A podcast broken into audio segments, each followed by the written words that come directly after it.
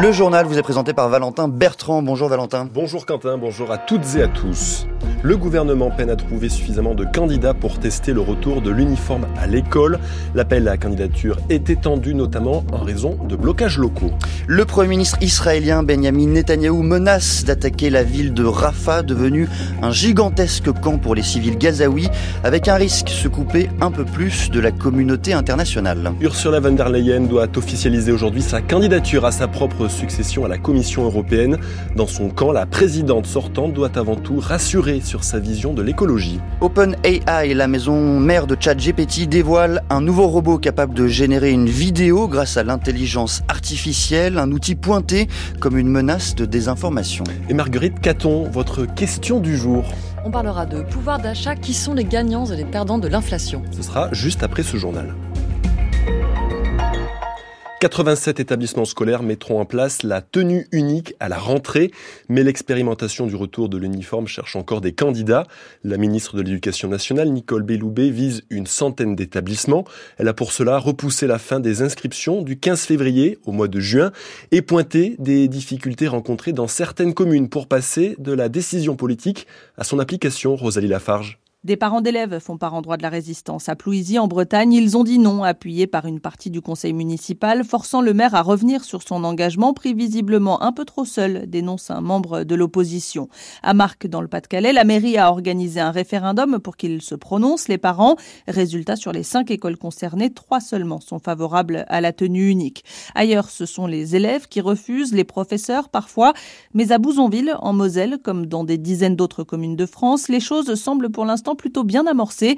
Le maire Les Républicains, Armel Chaban. J'ai été très transparent avec ma population, hein, c'est-à-dire que je me suis exprimé dans les journaux, je me suis exprimé sur les réseaux sociaux, je me suis naturellement exprimé devant les forces vives de l'école, euh, également en réunion publique euh, devant des habitants. Enfin, on ne fait pas ça en catimini. Il y a des gens qui sont contre, il y a des gens qui sont pour. Il faut convaincre, il faut faire de la pédagogie. Mais voilà, c'est ça le job d'un maire. Et parfois, c'est le maire lui-même qu'il faut commencer par persuader. Je n'étais pas convaincu d'entrée de jeu. C'est pas quelque chose de l'uniforme qui me paraissait naturel. Jean-Simon Leblanc, maire de la Bastide Montrégeau dans les Pyrénées-Atlantiques et soutien d'Emmanuel Macron, s'est finalement laissé entraîner par le ministère. On cherche tous des solutions et là, on nous a proposé de participer à une expérimentation.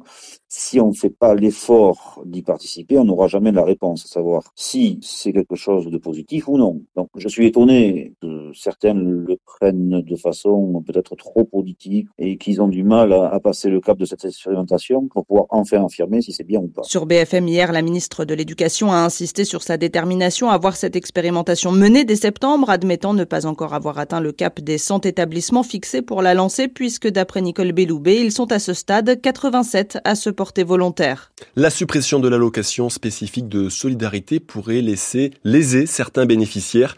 C'est l'inquiétude des chômeurs de longue durée en situation de handicap. Ils ne veulent pas perdre leur allocation au profit du RSA, comme l'a indiqué Gabriel Attal dans son discours de politique générale. Le gouvernement doit à présent préciser le cadre de cette transformation.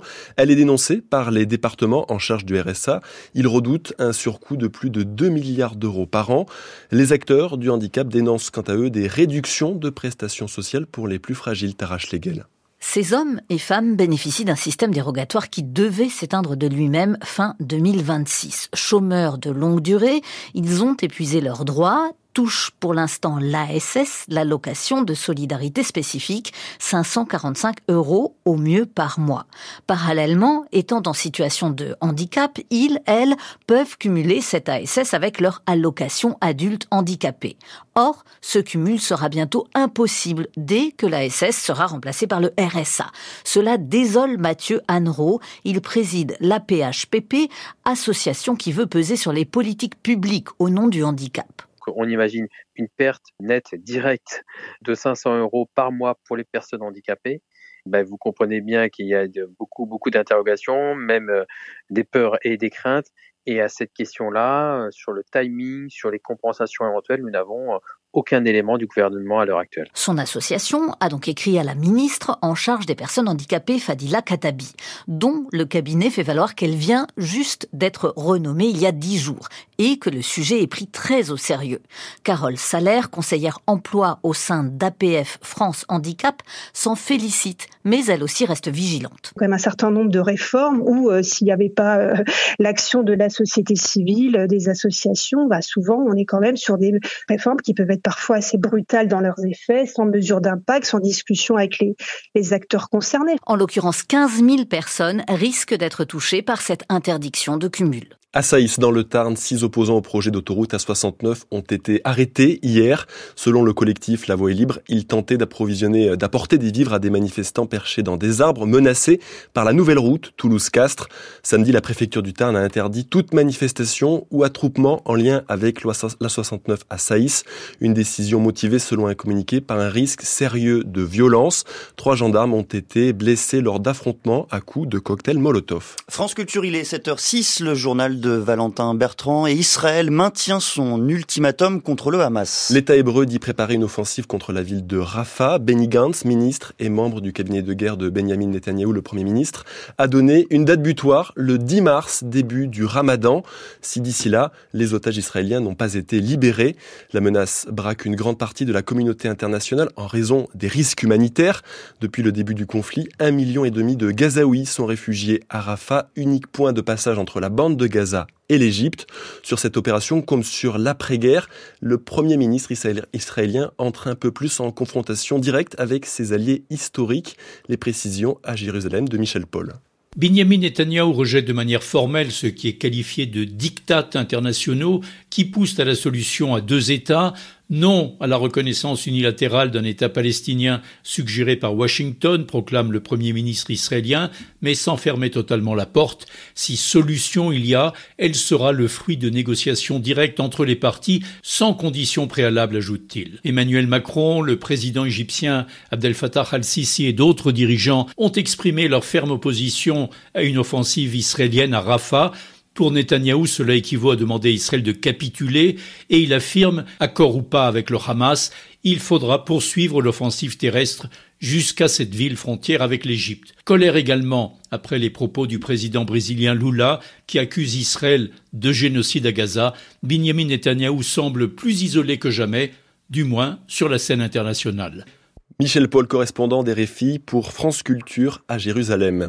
La répression se durcit contre les soutiens d'Alexei Navalny en Russie. Ce week-end, plus de 150 personnes ont été interpellées puis emprisonnées après un rassemblement à la mémoire de l'opposant politique mort en prison vendredi.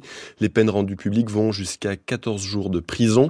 Alexei Navalny était considéré comme le principal opposant à Vladimir Poutine, le président russe pointé du doigt en pleine campagne présidentielle. Les proches de Navalny accusent également le régime russe de ne, pas ne pas vouloir restituer son corps. Son épouse, Ouilia Navalnya, se rendra aujourd'hui à Bruxelles où elle doit rencontrer les ministres européens des Affaires étrangères. À moins de quatre mois des élections européennes, la présidente sortante, Ursula von der Leyen, devrait annoncer aujourd'hui sa candidature à un second mandat. La décision attendue en marge d'une réunion de son parti, la CDU allemande à Berlin. Mais pour espérer ce second mandat, Ursula von der Leyen, 65 ans, devra surtout convaincre de sa sur les questions écologiques. Son pacte vert, ce vaste programme écologique, est contesté depuis des mois par sa famille politique et plusieurs États membres. Son renouvellement n'est donc pas gagné d'avance à Bruxelles, Angélique Boin. C'est la loi sur la restauration de la nature rejetée par sa famille politique qui a marqué symboliquement la rupture, mais le malaise était déjà palpable lors de la bataille parlementaire sur la fin de la voiture thermique. La place laissée à son vice-président, un socialiste Franz Timmermans en charge du pacte vert, et les concessions faites au macroniste Pascal Canfin, chef de la commission environnement, lui valent aussi bien des reproches au sein de son parti. Mais ces récentes volte-face rassurent, retrait du texte sur les pesticides, abandon de la révision de la liste des produits chimiques interdits, allègement de la politique agricole commune et promesse de mieux servir les entreprises. Voilà autant de gages envers son camp, mais cela suffira-t-il à lui assurer un second mandat? Pas sûr. Sa gouvernance jugée trop opaque, son incapacité à travailler en bonne intelligence avec le président du Conseil Charles Michel, tout comme son indépendance en matière de politique étrangère lui ont valu beaucoup de critiques. Mais même mal aimée, Ursula von der Leyen incarne tout de même beaucoup plus le visage de l'Europe que son prédécesseur, un atout non négligeable en cette période tourmentée pour l'Union. Et pour une investiture comme tête de liste du PPE, le parti de la droite européenne, Ursula von der Leyen devra attendre le congrès de son parti prévu début mars à Bucarest. Le Rassemblement national a lui enregistré hier un ralliement de poids pour les européennes. Fabrice Leggeri, l'ancien directeur de Frontex, l'agence de l'UE en charge de la protection des frontières, sera en troisième position sur la liste emmenée par le président du RN Jordan Bardella. Il s'est fait remarquer pour sa ligne dure, anti-migrant, très contestée par les ONG et la gauche européenne. Pour la directrice de recherche du CNRS Virginie Guiraudon, cette candidature ancre un, peu plus la campagne du Rassemblement national sur le terrain de l'immigration. C'est une façon pour le RN de dire regardez, voilà un ancien fonctionnaire européen qui explique que le projet de l'Union européenne, c'est d'organiser l'invasion migratoire. Donc c'est à la fois anti-européen et anti-immigration. Donc on retrouve vraiment les, les bases quelque part de l'agenda de non seulement du Rassemblement national, mais aussi d'autres partis populistes ou d'extrême droite en Europe. Et c'est un enjeu pour le Rassemblement national d'avoir des alliés dans d'autres partis en Europe qui ont les mêmes positions pour participer à un grand groupe au Parlement européen. C'est important pour eux parce que, par exemple, euh, Madame Mélanie est en train plutôt de faire affaire avec euh, Marion Maréchal, donc euh, du parti Reconquête d'Éric Zemmour. Donc je pense qu'il y a à la fois un enjeu en France sur la tonalité de la campagne, mais aussi ça montre la façon dont l'extrême droite européenne s'organise sur ce thème qui est que l'Europe est incapable de gérer les frontières. Virginie Guiraudon, politologue et directrice de recherche au CNRS, elle répondait à Julie Paco. Après les textes et les photos, l'intelligence artificielle s'attaque à la vidéo. Sam Altman, le patron d'OpenAI, maison mère de ChatGPT, a présenté en fin de semaine dernière un outil capable de générer une vidéo d'une minute à partir de quelques lignes de description. Baptisé Sora, ce système est encore en phase de test, mais il inquiète déjà sur ses possibles détournements, notamment dans la désinformation. Les scènes montrées n'existent pas. Les images utilisées par le robot sont créées de toutes pièces et le résultat est très réaliste, mais un œil attentif pourra quand même voir quelques défauts. Et justement, Loïc Dutois, c'est tout le paradoxe. Plus ces images deviennent réalistes, plus le moindre petit défaut nous dérange. Notre cerveau préfère regarder des images de synthèse réalistes, mais jusqu'à un certain point. Quand cette image est trop parfaite, le cerveau ne comprend pas directement qu'il s'agit de quelque chose d'artificiel, alors il est un peu perdu et le moindre petit détail anormal peut créer un fort sentiment de malaise. C'est ce qui peut arriver quand on regarde une vidéo générée par une intelligence artificielle, on entre alors dans ce qu'on appelle la vallée de l'étrange. Étienne Mineur enseigne à la Haute École d'Art et de Design de Genève. On a vraiment une courbe, euh, on va dire, d'attirance. on est attiré par ce genre d'image et tout d'un coup, un tout petit détail, même des fois imperceptible, nous fait rejeter cette image totalement. Il nous fait peur en fait. Donc ça peut être dans les mouvements, dans les visages, bien sûr, dans les rictus, dans le rire hein, surtout. Le rire, c'est très très dur à simuler. Voilà. Euh, et donc là, tout de suite, la vallée de l'étrange apparaît très très vite. L'intelligence artificielle progresse. Elle est capable de générer des vidéos de plus en plus réalistes et troublantes. La frontière entre ces vidéos générées par intelligence artificielle et les vraies vidéos, celles qui sont tournées avec une caméra, devient donc de plus en plus floue. C'est ce qu'analyse Jean-Noël Lafargue, enseignant en design numérique à l'école d'art du Havre. Ce que je trouve vraiment intéressant, c'est le fait qu'on ne sache plus trop ce qu'on regarde devant euh, tout un tas d'images non seulement parce que les intelligences artificielles génératives produisent des choses bluffantes, mais aussi parce que notre représentation du réel est trafiquée elle aussi. Quand on regarde un film L'image est étalonnée de manière à gommer les détails de la peau, les cernes, etc. Et la situation ne va pas s'arranger car ce système s'auto-alimente. Les images d'aujourd'hui vont façonner les intelligences artificielles de demain. Loïc Dutoit, le temps pour ce lundi, le ciel sera chargé sur euh, tout le pays à l'exception du pourtour méditerranéen. Des averses sont attendues dès ce matin sur le Grand Est. Et dans l'après-midi, une nouvelle perturbation pluvieuse arrive par la Normandie et s'étend euh, sur les Hauts-de-France. Les températures, elles sont comprises ce matin entre 5 et 10 degrés à l'intérieur des terres, entre 9 et 12 sur le littoral, au meilleur de la journée de 10 à 16 degrés en général et jusqu'à 20 degrés en région PACA. Il est 7h14 sur France Culture et les matins continuent quant à la fée. Merci beaucoup Valentin Bertrand. Dans quelques instants, la question du jour avec une question aujourd'hui, pouvoir d'achat, qui sont les gagnants et les perdants de l'inflation?